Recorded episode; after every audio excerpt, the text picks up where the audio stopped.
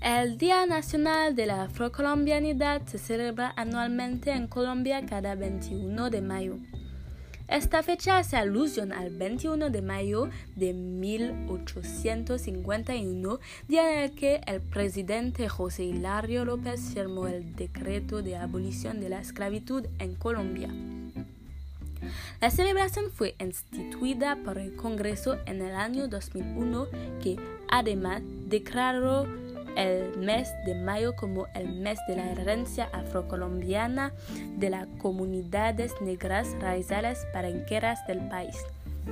Las poblaciones de origen africanos en América Latina representan una proporción significativa de la población total del continente. A pesar de las dificultades para establecer estadísticas demográficas radicales y étnicas en América Latina, algunas estimaciones varían entre 120 y 150 millones de afrodescendientes de un total de 900 millones de habitantes para todo el continente americano.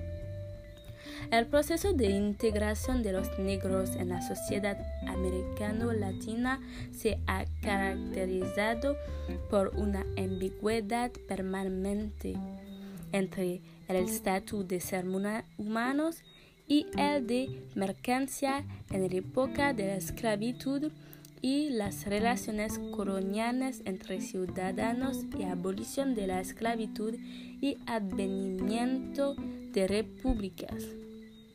Por otro lado, cuando eres afrodescendiente te encuentras con muchos problemas con las desigualdades de la sociedad porque las personas negras tienen menos posibilidades que las personas criollo.